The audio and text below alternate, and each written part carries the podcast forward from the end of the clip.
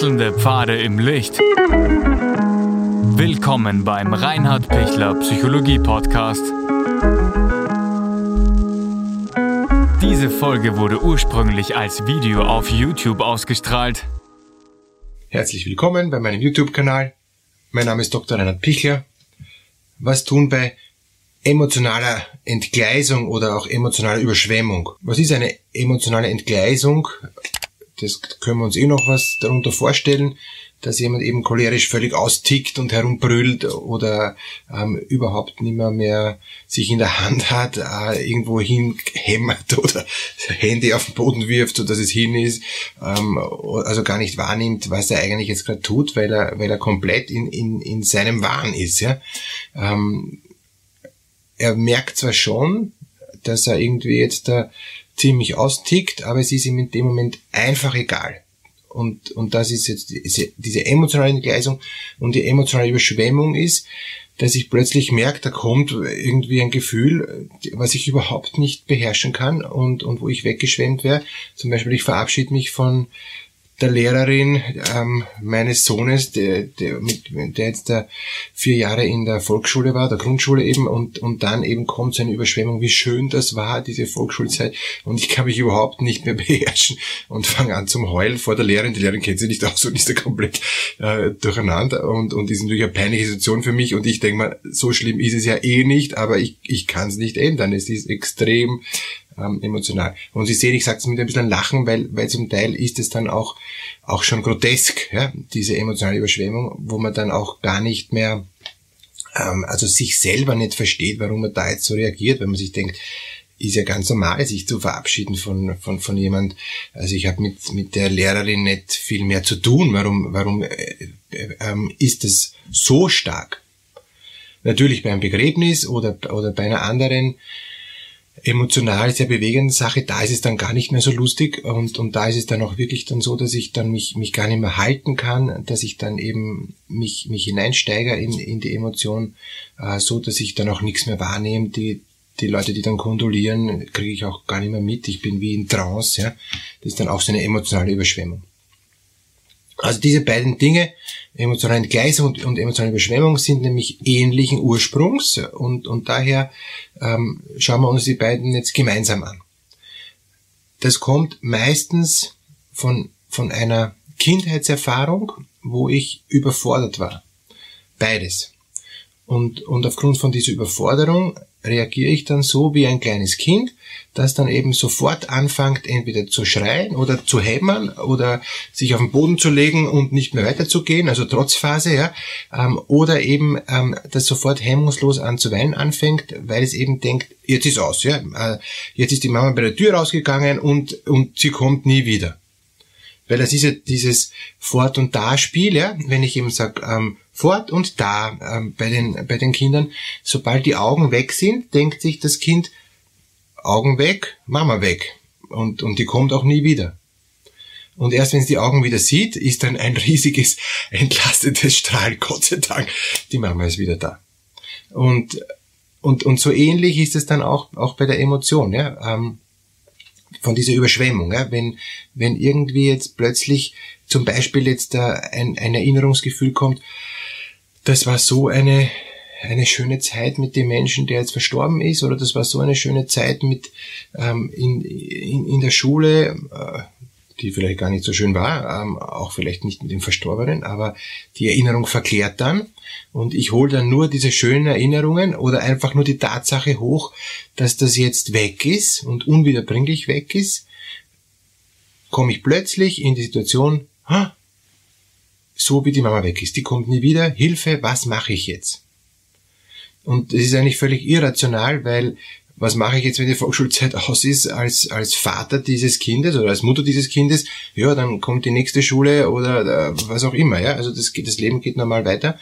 Ähm, beim Verstorbenen ist schon anders. Ähm, da muss ich mich dann neu orientieren, brauche ich dann einen neuen Welt- und Selbstbezug, äh, eine neue grundsätzliche Orientierung. Wie geht's weiter, nachdem der für mich sehr nahestehende, geliebte Mensch verstorben ist, das ist dann schon ein Stückchen äh, mehr ähm, äh, Verunsicherung und, und Neuorientierung und da ist dann auch die Emotion nicht ganz unbegründet. Warum die Emotion so stark ist und so stark überschwemmt, ist, dass ich plötzlich draufkomme, wie wieder als Kind, wenn die Mama weg ist, weiß ich überhaupt nicht, wie ich weiterleben soll. Weil ich als Kind, als kleines Kind total angewiesen bin auf die Bezugsperson, die mich füttert, die mich herumträgt, die mich äh, eben bespaßt und, und mich ständig motiviert und, und, und ständig eben ähm, eigentlich auch weiterentwickeln hilft durch die Kommunikation. Und wenn das plötzlich wegbricht, ähm, bin ich mit mir alleine und bin ich überfordert und, und, und falle ich ihm in eine, eine große, haltlose Angst. Und diese haltlose Angst, die, die so richtig durchsaust in, ins Bodenlose, das ist das, was in, in diesen Emotionen, sowohl bei der emotionalen Entgleisung, cholerisch, als auch bei der emotionalen Überschwemmung, depressiv, ähm, komplett äh, fertig und, und, und, und komplett äh, unfähig, irgendwie noch was sonst wahrzunehmen, ähm, eintritt. Bei der emotionalen Entgleisung schlage ich um mich, bin ich also schon eine Spur älter als wie bei der, ähm, bei der emotionalen Überschwemmung und, und bin schon eine Spur mehr ähm, aggressiv und versuche noch irgendwas äh, äh, eben zu, zu tun, was, was auch sinnlos ist. Wenn ich gegen ähm, eben irgendwie den Fußboden oder gegen die Mama trommel oder gegen irgendeinen Gegenstand trommel oder Gegenstand um mich werf, wird das auch relativ wenig bringen. Ähm, also es ändert nichts an der Tatsache, dass die Situation nicht so ist, wie es ist. Aber ich reagiere halt eben auch als Erwachsener, wenn ich so emotional gleis, wie eben das Kind im Trotzalter. Was will das Kind im Trotzalter bewirken? dass die Situation sich ändert und, und dass es eben wieder hochgehoben wird und dass es eben halt äh, seinen Willen durchsetzen kann. Und das Gleiche will der ähm, Erwachsene, wenn er emotional entgleist, äh, dass er gehört wird, dass er geliebt wird, dass er umarmt wird dass, und dass die Mama oder wer auch immer dann halt äh, eben um ihn herumsteht, bei dem er gerade emotional entgleist, ähm, dass eben die nahe, meistens nahestehende Person, weil sonst entgleist er nicht so, so schnell und nicht so einfach, der erwachsene Mensch, dass die nahestehende Person ihn wie die Mama nimmt und ihn tröstet und sagt, okay, ähm, kriegst doch das Zuckerl oder ähm, wir gehen jetzt dann doch ein Eis essen oder brauchst noch nicht schlafen gehen. Also, Sie sehen, das sind ganz, ganz frühkindliche Muster, die die extrem stark wirken und was dann nachher, wenn dieser emotionale Ausbruch, ähm, egal ob Überschwemmung oder Entgleisung, äh, vorbei ist, der betreffenden Person sehr peinlich ist, weil er merkt, er ist da ganz, ganz, ganz klein. Das schwächt wieder seinen Selbstwert und weil es wieder seinen Selbstwert schwächt, wird es noch unangenehmer, dass er dazu stehen kann. Ja? Und, und er versucht natürlich, dieser Mensch, dass er das nicht äh, wieder macht. Das ist äußerst unangenehm. Er, er versucht tunlichst, uh, sich rauszuhalten. Ähm, nicht zu entgleisen, nicht überschwemmt zu werden, aber er hat keine Chance. Es passiert ihm das nächste Mal wieder, unbewusst, ohne dass er es merkt. Warum passiert es ihm wieder unbewusst? Weil er wieder durch eine Situation zurückversetzt wird in die frühe Kindheit, in diese Ohnmacht. Und wenn er in dieser Ohnmacht ist, weiß er nichts anderes, auch als Erwachsener, was er tun soll, als wie so wie damals. Entweder schreien oder eben zum Beispiel weinen oder äh, es gibt dann auch noch das Erstarren, ähm, dann gibt es auch noch das Fluchen, das ist dann noch ein Stück später, aber auch so ohnmächtig. Ja? Ähm, das Fluchen ist dann eher so ähm, Richtung Pubertät bereits, ja. Äh, wo man wo man versucht, Kraftausdrücke so halbstark ähm, sich eben durchzusetzen, wissend, dass man eben wirklich eben nur halbstark ist und, und da keine Kompetenz hat und da auch nichts dagegen tun kann. Man versucht sich abzugrenzen gegenüber anderen und indem man halt versucht, stark zu sein, dass die anderen äh, hoffentlich sich fürchten, äh, auch genauso hilflos. Immer Überforderungssituation und, und immer kein anderer Ausweg als zurück in die Kindheit. Was kann ich jetzt tun, ähm, wenn mir das öfter passiert als, als Erwachsener? Ich kann schon vorher merken, okay, ich komme schon wieder in diese altbekannte Ohnmacht. Und noch bevor ich voll drin bin, weil dann geht das wieder los. Das ist fast wie eine, wie eine Panikattacke, fast wie eine Rutsche, wo ich mich dann selber gar nicht mehr spüre. Das rennt dann. Und erst wenn es ausgelaufen ist, erst wenn ich am Ende der Rutsche bin, ist das wieder erledigt. Ist mal halt dann super peinlich, aber dann ist schon vorbei.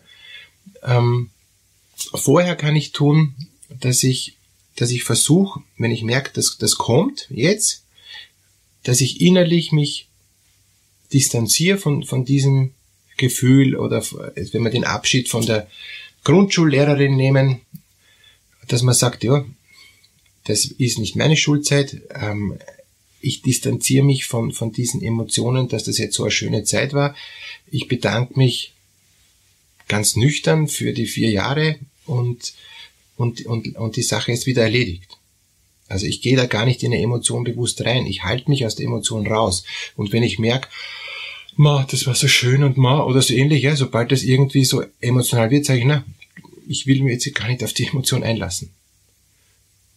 Oder wenn, wenn ich merke, da kommt jetzt diese Überschwemmung hoch, wie schön war das mit dem Verstorbenen und, und, und da sind nicht so viele Menschen gekommen, die sich alle verabschieden beim Begräbnis, weil sich das eben gehört, dass viele Menschen zum Begräbnis kommen und ich stehe da ganz vorne als naher Verwandter so viele hinter mir und, und, wow, und, und ich traue mich gar nicht nach hinten schauen.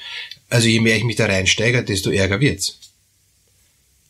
Sondern ganz nüchtern, gar nicht jetzt in der, in der Begräbnissituation, ähm, wo die Bestattung stattfindet, gar nicht jetzt so sehr in diese Emotion reingehen, sondern ganz bewusst sagen, das ist jetzt der, ein Akt, der zu tun ist, um, um den Menschen würdig zu begraben oder zu verabschieden, wie auch immer. Ähm, aber es hat jetzt nichts mit mir zu tun. Und zwar ganz bewusst nichts mit mir, weil ich, wenn ich mich da jetzt in was reinsteige, ähm, wird es nur emotional furchtbar. Und es ist ein Mensch, der gewesen ist und, und ich kann es auch jetzt so mal stehen lassen. Ich gehe nicht in die Erinnerungen rein. Ich hole mir da jetzt nicht nochmal das ganze Leben ähm, hervor. Deshalb ist auch nicht gut, wenn, ähm, wenn da die, die Dankesworte, die Abschiedsworte oder die Predigt äh, von, von dem Priester oder Pastor oder, oder so zum Beispiel, ja, ähm, sehr, sehr emotional sind und, und, und, und sehr, sehr viel ähm, Lobhudeleien äh, äh, dann sind vom, vom Verstorbenen. Das, das schürt nur die Emotion, wo echt die Frage ist, ob das eine Hilfe ist für alle Beteiligten. Sondern da geht es eher um, um, aus meiner Sicht, um ein nüchternes sich verabschieden und um ein dankbares Zurückblicken für das, was gewesen ist, mit möglichst wenig Emotion. Weil die Emotion hilft nichts. Manche, ähm, in manchen Kulturen gibt es dann eben diese Klage äh, Weiber, die dann eben schreien und, und die das noch einmal noch sogar noch mehr aufheizen, noch mehr Emotion. Man kann schon sagen, gut, ähm, ich in, in, in dieser Bestattungssituation ähm, lasse ich nochmal so richtig alle Emotionen raus, Vollgas, und dann ist eine Ruhe, dann habe ich das quasi auch, auch ausagiert. Ist eine Frage, ob das, ob das eine Hilfe ist. Ja. Für manche ist vielleicht eine Hilfe, aber das könnte ich dann genauso argumentieren bei den ähm, cholerischen Übergriff, sage ich jetzt schon, ähm, narzisstischen Missbrauch, ähm, emotionale, ähm, brutalen Angriff an andere ist, ist auch keine also, dass ich das rauslassen kann, dann nachher geht's mir besser. Rundherum sind alle fertig und, und, und kaputt geschrien oder kaputt ge, ähm, geworfen oder geschlagen und, und dann sage ich, ich hab das braucht. Also ich weiß nicht, ob das eine große Hilfe ist und ähm, ob, ob man dann wirklich sage ich ihm bewusst auch als, als Therapeut, ob es einem dann wirklich besser geht. Es ist viel gescheiter, in einer ruhigen Minute die Dinge gut zu verarbeiten, gut zu beenden, aber nicht in so einer aufgeheizten emotionalen Situation wie bei einer Bestattung. Das, da, da kann ich normalerweise nichts aufarbeiten, da kann ich normalerweise nur noch was mehr verletzen, noch mehr reinrühren und mehr ähm, mich eigentlich äh, zusätzlich erschöpfen, ohne dass da eine Gestalt sich schließt. Die Gestalt schließt sich dann, in, in dem konkreten Fall der Bestattung, wenn ich den Menschen in Ruhe gehen lassen kann. Und das ist aber mit recht wenig Emotion, sondern das ist eine, eine innere Stärke, eine innere Sicherheit, ein, ein inneres ähm, bewerten, was war gut, was war nicht gut und dann zu sagen, es war, wie es war, auch wenn so viel äh, schlecht war und, und nur so wenig gut war, kann ja auch sein, ja, dass ich sage, es war, wie es war und trotzdem, ähm, ich lass dich los, du kannst gehen, dann, dann komme ich zu einer viel tieferen Gelassenheit, zu einem viel tieferen Frieden, auch zu einem, zu einer realistischen Dankbarkeit, was auch jetzt da wirklich äh, war, was wiegt, das hat's dann auch, ja, und, und kann so viel besser loslassen. Wenn Sie überschwemmt werden oder angegriffen werden ähm, von, von solchen äh, emotionalen Übergriffen, schützen Sie sich bitte und, und versuchen Sie da nicht dem äh, Stirn zu bieten und, und mit dem zu diskutieren in die Situation. Der rutscht seine Bahn und der ist da schlecht ähm, aufzufangen. Ja? Wenn, wenn Sie einen Menschen begleiten, der emotional so ähm, so entgleist ähm, bei der Bestattung, dann seien Sie einfach still neben ihm, ähm, Sie brauchen jetzt auch nicht viel trösten, der ist sowieso mit sich beschäftigt. Ähm, einfach, wenn er was braucht, Taschentücher in rauen Mengen oder, oder einfach halt Zuwendung oder Stütze, ähm, dass sie ihm da halt eben stützen. Aber der ist eh in seiner Welt, der braucht von ihnen nix, dass sie ihm jetzt da was äh, zureden oder, oder ähnliches.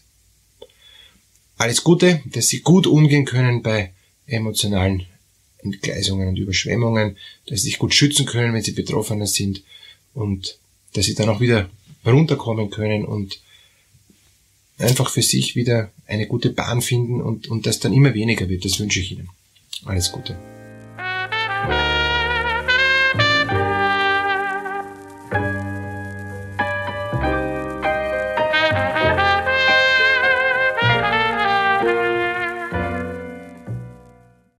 Wenn Ihnen diese Podcast-Episode gefallen hat, geben Sie bitte eine positive Bewertung ab.